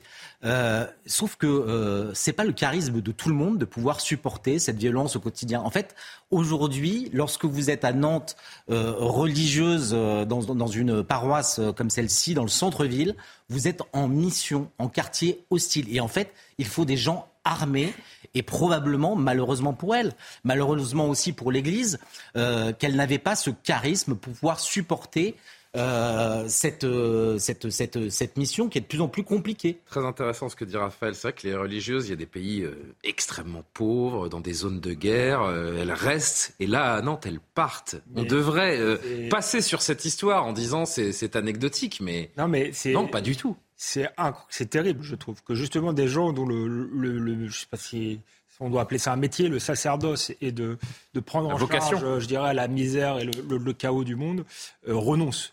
Euh, et ça, ça dit quelque chose de, de l'ébranlement de tous nos repères ce que qu'on soit religieux ou pas, euh, une église au milieu d'une ville, c'est un repère. Et donc là, c'est ce repère qui est ébranlé et qui est presque chassé.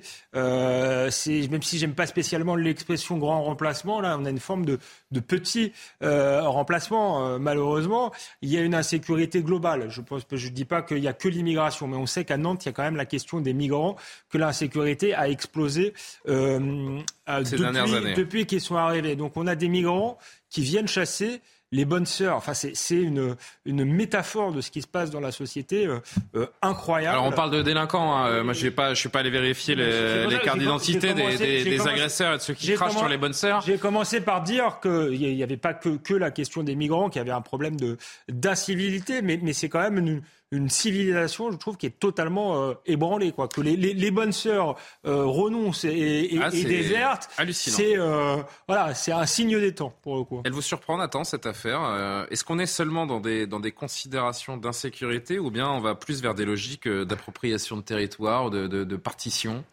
Écoutez, on est dans quelque chose d'abord de très grave. Je pense qu'on ne parle pas assez en France des violences commises envers l'Église et mhm. envers les catholiques. violences qui peuvent être relevées du vandalisme, moi, c'est la... Pardon de vous couper, mais c'est la question que je me pose. Est-ce que ces femmes sont agressées parce qu'elles sont dans le centre-ville de, de, Nantes où il y a une insécurité euh, particulièrement grandissante, ou ces femmes sont agressées parce qu'elles représentent le sacré, le religieux, le christianisme? J'en suis, j'ai pas la réponse. Je ne sais pas. On, on, on, voit les images et de toutes les manières, on, on le sait. Euh, euh, les, ces sœurs, quand on les voit dans la rue et quand on les agresse, on sait qu'on agresse une sœur et qu'on n'agresse pas euh, que, quelqu'un, un, un, simple, une, un piéton, si vous voulez. Donc, euh, c'est un sujet dont on parle très peu. Euh, je trouve ça très problématique, si vous voulez. J'ai l'impression qu'il y a une forme de, mépris ou d'indifférence, plutôt d'indifférence que de mépris, envers, envers les, catholiques et envers euh, toutes ces agressions qui existent, les églises. Encore une fois, hein, les actes de vandalisme, il y en a plein, euh, des agressions de religieux, il y en a énormément. et c'est particulièrement inquiétant.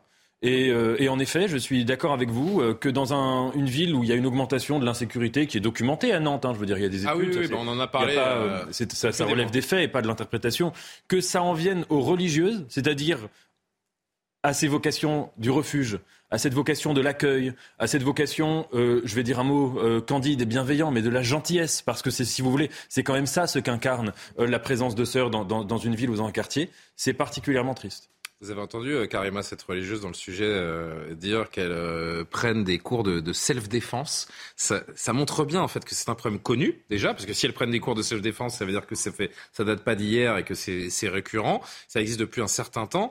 Et je me dis, la seule réponse qu'ont ces sœurs, avant de, quitter les lieux, donc, c'est prendre des cours de self-défense. Non, mais juste le dire à voix haute, d'imaginer qu'il y a des sœurs qui prennent des cours d'autodéfense, de judo, je ne sais quoi. Il y a quelque chose de complètement surréaliste. On en sourit, mais c'est d'une euh, tristesse affligeante. D'une tristesse, et, c'est extrêmement inquiétant parce qu'effectivement, les, les religieuses qui sont là, elles viennent vers les gens les plus démunis. Elles viennent pour aider. Donc, on dit quand on s'attaque finalement à ces personnes qui symbolisent ce don de soi, ben, qu'est-ce qu'on a atteint comme société? Moi, c'est Qu'est-ce qui reste de sacré encore dans cette société? Et le message que ça envoie à toute une population aussi, quand vous dites, attendez, ces femmes-là qui, qui, sont présentes pour les autres et qui sont ciblées, et je pense aussi, effectivement, pour euh, ce qui est de la question des, personnes euh, religieuses, donc des prêtres, on a vu hein, des attaques de prêtres qui se sont fait brutaliser, qui se sont, qui se sont fait attaquer, qui ont même été tués dans certains cas. Je pense qu'il y a une réflexion à avoir, il y a une inquiétude aussi à avoir et quelle réponse comme société on donne à ça, parce que oui, il y a des initiatives, bon, il y a des policiers, il y a des... Mais je pense que le, problème est plus profond, en fait, aujourd'hui. Quelle réponse de la mairie? Benjamin, je vais vous entendre. Je veux juste que vous entendiez d'abord Gilda Salone, qui est euh, adjoint de, Johanna Roland, donc la, la maire euh, PS de Nantes. Ce qui m'étonne, c'est que nous avons euh, eu d'énormes progrès quant à la situation dans ce secteur, dans le quartier euh, du centre-ville d'une manière euh, générale, grâce au renfort à la fois de la police municipale, mais aussi de la police nationale et des relations fonctionnelles combinées que nous portons ensemble. C'est vrai que le contexte actuel étant à l'amélioration, et ce sont les chiffres notamment de la préfecture qui le prouvent, mais euh, les commerçantes, les commerçants comme les habitants euh, du quartier euh, m'en parlent aussi régulièrement que cette situation s'améliore. Je dis donc en, effet que j'étais assez étonné lorsque j'ai découvert leur message, mais une fois encore, il ne m'appartient pas de commenter cette décision qui leur appartient. Mais ce qui nous étonne, monsieur l'adjoint, c'est que vous soyez étonné, en fait. C'est ça, le, c'est ça qui est, qui est, étonnant, en fait. C'est l'étonnement du, de l'adjoint au maire et de la maire, j'imagine aussi. Incroyable. L'exemple de Nantes est quand même édifiant. Hein. Ça fait. Euh... Surcharger la ville de Nantes, c'est-à-dire qu'il y a une responsabilité de l'État. Je suis désolé, la sécurité publique, c'est d'abord la responsabilité de l'État. Et là, en la matière, il y a souvent, malgré tout, des abandons de l'État, ce qui ne justifie pas, évidemment, qu'ensuite il y ait une, un sous-investissement. Alors, s'il n'y a aucune responsabilité de la mairie, Benjamin, pourquoi cette ville qui était dans le classement pendant des années des villes où il fait bon vivre, etc. C'est transformé du jour au lendemain en... Il n'y a pas aucune responsabilité de la mairie. Mais malgré tout, vous avez aujourd'hui des villes qui sont particulièrement ciblées. Si vous n'avez pas un surinvestissement de la police nationale, ça ne peut pas marcher. Ça passe pas, ça remet pas en cause le travail des policiers, mais simplement le déploiement des effectifs et un recrutement qui, depuis la RGPP, eh ben, n'a pas vraiment, vraiment suivi. Donc là, il y a un problème national. Ensuite, sur le sujet qui a été posé, c'est ah, Non mais Benjamin, je suis désolé, il y, a des, il, y a, des villes où ça se passe mieux que d'autres. Oui, il y a et bizarrement, bizarrement, c'est à Nantes, c'est à Bordeaux, c'est à Lyon, c'est à Rennes. Il y a oui, des événements, il y a eu aussi cette réaction. Oui, il y a des... Que l'on voit ces phénomènes à Grenoble. Oui, bien sûr. Bah, vous, voulez me faire dire quoi? Vous voulez me faire dire que dans les... je, veux, je veux vous faire dire qu'on parle de mairie de gauche euh, qui vous sont. Voulez, euh, Vous voulez me faire dire bah, Regardez, alors il y a des classements qui ont été faits. C'est pas une mhm. question de droite-gauche, c'est plus vous augmentez en population, plus vous avez d'insécurité. Donc que ce soit de droite ou de gauche, c'est comme ça entre guillemets. Il s'avère que les grandes villes passent à gauche. Donc voilà. Donc ensuite, en effet, il peut y avoir des politiques, on peut parler d'Éric Piolle, etc., qui ne sont pas particulièrement intelligentes et constructives du point de vue de la sécurité, mais il n'y a pas de corrélation statistique. Sur ce qui était dit tout à l'heure, sur lequel j'aimerais quand même bien rebondir. Vous savez, moi j'ai vécu un an à Istanbul. Mhm. À Istanbul, la société, elle est clivée en deux. Vous avez les laïcars kémalistes et vous avez l'AKP, donc des islamistes politiques pas radicaux. Malgré tout, c'est euh, euh, l'AKP, donc c'est Erdogan. Eh ben, vous avez également beaucoup de bonnes sœurs, parce que vieille ville chrétienne, etc., Constantinople, tout le monde respecte les bonnes sœurs. Ce n'est pas un problème de substitution de population ou de substitution de civilisation. C'est un problème, de bêtement de civilisation tout court. Quand vous avez la civilisation qui s'effondre, eh bien à ce moment-là, on ne respecte même plus les bonnes sœurs. Vous avez raison. J'ai pas dit le, le, bah non, mais... le contraire. C'est une forme de décivilisation. C'est important ce que vient de dire Benjamin. Parce que ça met en perspective également le, pas mal de, de, ressentiments et de constats qu'on peut faire dans, dans ce pays. C'était important de préciser ça. Et c'est pour ça que cette réaction, je ne veux pas accabler euh, hein, la, la, mairie ou quoi que ce soit, mais cette réaction presque de d'indifférence me choque. Oui, non, mais bien sûr. Non, mais il, il, est la tête dans le sable, hein, l'adjoint On a l'impression qu'il n'y a aucune empathie, ça ne fait plus rien. C'est ça qui est choquant. Autre représentant de la municipalité, je sais que Nathan voulait réagir, je vous donne la parole juste après. Opposition euh, LR, écoutez ce, représentant de l'opposition nantaise qui, lui, a tout autre discours, évidemment. On a un problème de, de, doctrine générale en matière d'ordre public qui relève en partie de l'État, mais surtout du laxisme de la, de la, de, la maire de Nantes. Aujourd'hui, elle s'affiche dans des, dans, des, dans des meetings la semaine dernière avec, avec la NUPES. Elle assume d'être aux côtés de gens qui considèrent que la police tue et qu'ils ils ont un problème philosophique. En fait, ils pensent qu'un délinquant, c'est d'abord une victime. Et nous, c'est pas notre vision. On considère qu'il faut d'abord s'occuper des victimes et qu'il faut un peu, euh, disons, euh, éduquer les gens, éduquer les gens au respect des personnes, éduquer les gens aussi au respect des lieux. Nathan Devers, commentaire. C'est vrai qu'il est plus dur, hein, euh, l'opposant LR, forcément. Monsieur Foulk, oui. enfin, son prénom. Non, pardon, Chombarde. je, je suis d'accord avec ce que disait Benjamin.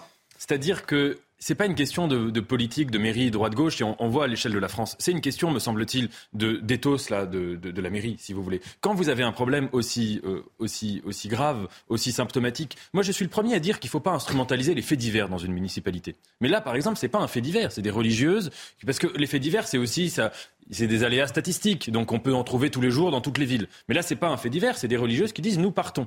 Donc c'est vraiment quelque chose de très inquiétant. Et dans le premier son que vous avez montré, je crois que le maire adjoint, ou en tout cas quelqu'un de, la, de la mairie de Nantes, on dirait qu'il parodiait sa propre voix en réagissant. On avait l'impression de voir un sketch sur quelqu'un qui voulait euh, euh, pasticher ce que c'était que la langue de bois. Ça veut dire ne nous dire, mais finalement, ce n'est absolument pas grave parce que nous sommes sur une période d'amélioration statistique. Si vous voulez, c'est ça qui est dérangeant. C'est un rapport à la propre population qui est la sienne. C'est le rapport de quelqu'un qui ne vit pas cette insécurité en fait dans son quotidien lui-même. Peut-être même qu'il la vit, mais le déni est tellement profond. Oui, que c'est parce qu'a priori il habite à Nantes, je pense, mais qui, la vit pas ou qui est dans un purement dans une dans une logique de, de, de, de, ce que Pascal appelle les petits hommes gris, hein, vraiment, c'est-à-dire euh, Pascal Pro, hein, pas le. Parce que, parce que, quand vous citez Pascal, je me concentre. Tout à coup, je me concentre. Il va me faire une citation de Pascal. Donc, euh, j'essaye de vraiment d'ouvrir les écoutilles. Puis j'ai compris que c'était pas le. Dans le rapport purement euh, oui, Pascal Pro. scolaire, qui est aussi brillant, hein, technicien, technocratique de la chose et qui passe à côté des réalités. C'est très juste. Oui. Mais c'est vrai qu'on peut pas parler de faits divers. Moi, quand j'ai entendu cette histoire, je me mais est-ce que j'ai déjà entendu dans ma vie l'histoire de, bonnes sœurs qui quittent un centre-ville parce qu'on les agresse? C'est quand même, c'est, quand même dingue. De, rappeler les pays d'Amérique latine, euh, et c'est peut-être notre destin d'ailleurs. Euh, et on aura effectivement euh, plus de bonnes sœurs qui, qui, qui, ont appris le, self-défense. Mais, mais c'est une ville hors de contrôle. Raphaël Steinville, Nantes est une ville euh, hors de contrôle. C'est vrai que ça a été dit aussi. Hein. On a perdu du temps à dire qu'il y avait des questions de gauche, de droite, mais la sécurité des citoyens, elle doit dépasser les clivages. C'est insupportable d'entendre des, des, des, des, membres d'une même municipalité. C'est pour ça que j'aurais j'aurais une nuance par rapport à ce que disait Benjamin Morel. Mmh. que J'ai fait plusieurs reportages ces dernières années à, Nantes et euh, je voudrais pas accabler la mairie et, euh, faire comme Benjamin, dire que c'est de la responsabilité de l'État de prendre en charge la sécurité de la ville, ce qui est vrai. Mais euh, un certain nombre de politiques, de messages qui sont envoyés, notamment euh, à l'égard des populations immigrées, des mineurs isolés qui sont euh, accueillis euh, les bras ouverts dans le centre-ville euh, de, Nantes, font qu'aujourd'hui, la dégradation ne s'est pas seulement accélérée, mais est hors de contrôle. il Quel sera le drame Il faut aller sur place, il faut aller sur place et écouter les habitants pour voir que ceux-ci, notamment je pense aux femmes les plus âgées, qui pour un dîner en ville, euh, à 300 mètres de distance de leur lieu, de leur domicile, vont prendre un Uber pour ne pas prendre le risque de se faire agresser. Ça, c'est le quotidien des Nantais aujourd'hui. Donc, imaginez deux petites religieuses dans le centre-ville. Euh, vous comprenez qu'elles euh, prennent la, la poudre d'escampette et qu'elles aillent trouver un autre, un autre refuge pour continuer leur mission. La question, c'est quel sera le drame qui fera prendre conscience de la situation, qui fera bouger les choses? Et c'est, ce qui est dommage, c'est le fait que qu'on se pose cette question même parce que parce qu'il va arriver ce drame et puis on va en faire euh, un électrochoc. Je Je vais pas faire de comparaison inutile avec l'affaire Pierre Palmade qui est en train de nous ouvrir les chakras et les, et les, yeux sur toutes les sur tous les problèmes de stupéfiants de volant. Donc là il va falloir quoi Mais vous avez raison de faire cette comparaison. C'est que ce qui est dommage, c'est que on peut pas faire de la politique sur la base de faits divers parce que précisément quand il y a des bah faits divers, comme ça que ça on réagit uniquement sur l'émotion pure, on prend pas les bonnes solutions, il y a une sorte de course au liberticide et la politique c'est le contraire, c'est la sérénité, c'est la stabilité. Et si vous voulez quand les politiques font mal leur travail et qui sont pas capables de prendre à bras le corps les problèmes, eh bien on s'en remet aux faits divers et c'est extrêmement dangereux comme comme climat. En 10 secondes Benjamin parce que je vais envoyer le JT. parce qu'en réalité le fait divers ça fait quoi? Ça fait qu'on change la loi, on la change pour rien, on augmente les Pourquoi pour rien? Parce qu'en réalité, on ne s'attaque pas aux vrais problèmes. Les vrais problèmes, ce sont des questions structurelles. Ce sont comment est-ce qu'on recrute des policiers, comment est-ce qu'on en met plus, comment est-ce qu'on les forme? Ça, ça, ça ne réagit pas sur un fait divers. On fait une nouvelle loi sécurité, on en fait en moyenne tous les deux ans elle ne change rien parce qu'elle oui, ne mais j'ai envie de dire, euh, c'est mieux que rien, j'ai envie de dire. Quand vous entendez, encore une fois, et je vais refermer la parenthèse de la comparaison, mais quand vous entendez Gérald Darmanin dire, bah, à partir de maintenant, j'aimerais que euh, quelqu'un qui est sous l'emprise de stupéfiants euh, au volant et qui est attrapé et que perde ses 12 points et perde son permis, que bah, c'est radical et, peut-être que ça changera les mentalités. Vous dites les assauts, elle vous dit ça sert à rien parce que le problème n'est pas là. Le problème, c'est qu'on n'a pas assez de contrôle et vous pouvez faire toutes les peines mirifiques. Oui, mais je pense que les parents dont les enfants potentiellement seraient morts sous le volant d'un chauffard se disent, il n'a pas pris le volant parce qu'il a peur de mais c'est pas ça qui va empêcher les accidents.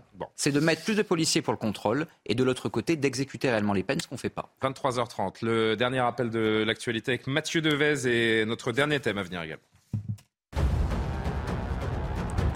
Un homme a été mis en examen pour enlèvement et séquestration dans l'enquête sur la disparition de Leslie et Kevin dans les Deux-Sèvres. Il s'agit du premier suspect interpellé mardi. Il a été placé en détention provisoire et deux autres personnes liées à ce premier suspect sont actuellement en garde à vue. Le couple a disparu dans le village de Praek dans la nuit du 25 au 26 novembre. L'Assemblée nationale a voté ce soir l'accord parental obligatoire pour l'inscription des moins de 15 ans sur les réseaux sociaux. Le texte instaure l'obligation pour les réseaux comme TikTok ou Snapchat de vérifier l'âge de leurs utilisateurs et l'accord des parents. En cas de manquement, une amende pourra être infligée à l'entreprise. La proposition de loi doit désormais être examinée au Sénat. Enfin, le bilan s'alourdit en Grèce après l'accident de deux trains mardi soir. Au moins 57 personnes sont mortes dans la collision d'un train de passagers avec un convoi de marchandises entre Athènes et Thessalonique. Les manifestations se multiplient dans le pays alors que le gouvernement reconnaît des défaillances chroniques dans les chemins de fer.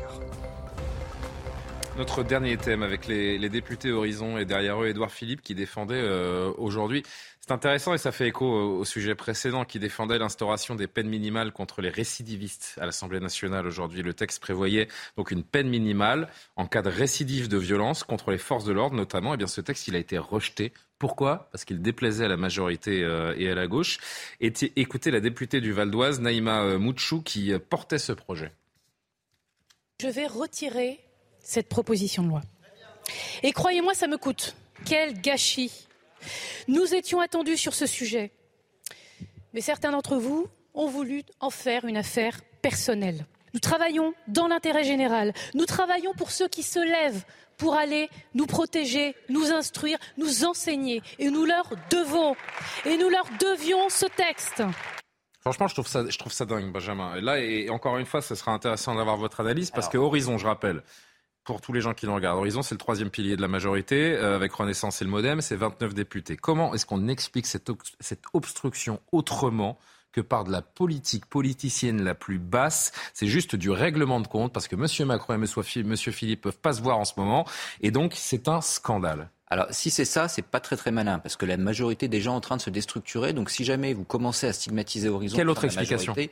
Bah, je crois qu'il y a déjà une question de constitutionnalité. Parce qu'on a les pleines planchées de Nicolas Sarkozy, mais il faut voir que ça n'existe pas vraiment. Il y a un principe d'individualisation des peines qu'on le veuille ou non, qu'on le regrette, etc., eh ben, ça pose un certain nombre de problèmes. Donc, à partir de là, un texte comme ça, ça risque de ne pas passer sous les Parce qu'on est dans une démocratie, on ne peut pas euh, prôner les peines automatiques? Eh ben, c'est-à-dire que si vous êtes dans un état de droit avec les principes constitutionnels actuellement, soit vous modifiez la Constitution, soit, eh bien, vous acceptez que ça ne fonctionne pas comme ça. De l'autre côté, sur le principe, je suis assez d'accord avec ce type de proposition de loi. Mais la réalité, c'est qu'on n'arrive pas à faire déjà bah, appliquer les peines. Et donc le problème, encore une fois, c'est qu'on n'arrive pas à faire appliquer les peines. Et quel est le mécanisme? Eh ben, On augmente les peines, on crée des peines automatiques, mais comme de toute façon, eh bien, il n'y a pas assez de places de prison, que vont faire les juges? Ils vont en effet prononcer une peine de prison avec aménagement de peine, et les personnes n'iront pas en prison. Donc, entre guillemets, là-dessus, on règle absolument pas le problème. Éric Dupont-Moretti a expliqué son, refus de voir cette loi votée également. Écoutez le garde des Sceaux. Euh, soyons pratico-pratiques et pragmatiques. Arrive euh, euh, le prévenu du schmoll. L'état de récidive est constaté. Il en courait cinq, il en court dix. Vous proposez un an auquel le juge peut déroger. Mais à quoi ça sert? Et j'ajoute, je l'ai dit dans mon discours, qu'aujourd'hui, nous sommes non pas mieux disant, mais mieux faisant, puisque les pénalités dans le périmètre que vous avez choisi pour protéger, et je l'entends, les forces de sécurité intérieure notamment. Aujourd'hui, c'est 14,2 mois d'emprisonnement ferme. Non seulement mieux disant le droit positif qui est le nôtre, mais les magistrats mieux faisant en termes de sévérité. À quoi ça sert? Il a raison de dire que ça marche pas. Pourquoi est-ce qu'il ne, veut pas de ces peines planchées, euh, selon euh, vous, Raphaël ou Alexandre? Je pense qu'il y a quand même des raisons politiques. Euh, Renaissance, notamment, est plus à gauche que euh, qu'Horizon, mais c'est vrai que constitutionnellement, c'est pas faisable. Mais rien n'empêche de, de, changer la Constitution. Pas est plutôt en train d'organiser son retour dans les audiences pour mieux défendre ça, les ça, ça, ça, je sais pas, j'ai pas spécialement de sympathie pour Éric Dupont-Moretti, mais je ne sais pas ce qu'il a là, derrière la tête. Non, je pense que le, répond aux ordres du président de la République. Hein. Les ministres ont quand même une politique dictée par le, euh, par le, le, chef de l'État. Euh, et, et, donc, je crois que d'une part, ça, ça, diviserait leur majorité. et d'autre part, il y a cet obstacle constitutionnel, mais c'est vrai qu'on pourrait effectivement aller jusqu'au bout. Euh, les, les, peines planchées, ça sert à quoi? Ça sert euh, au, au, fait que certains juges euh, n'applique pas des peines euh, assez dures euh, en réalité. Donc moi, philosophiquement, à la base, je suis plutôt pour l'individualisation des peines, mais vu qu'on a des peines trop, trop laxistes, pourquoi pas des, peines minimales?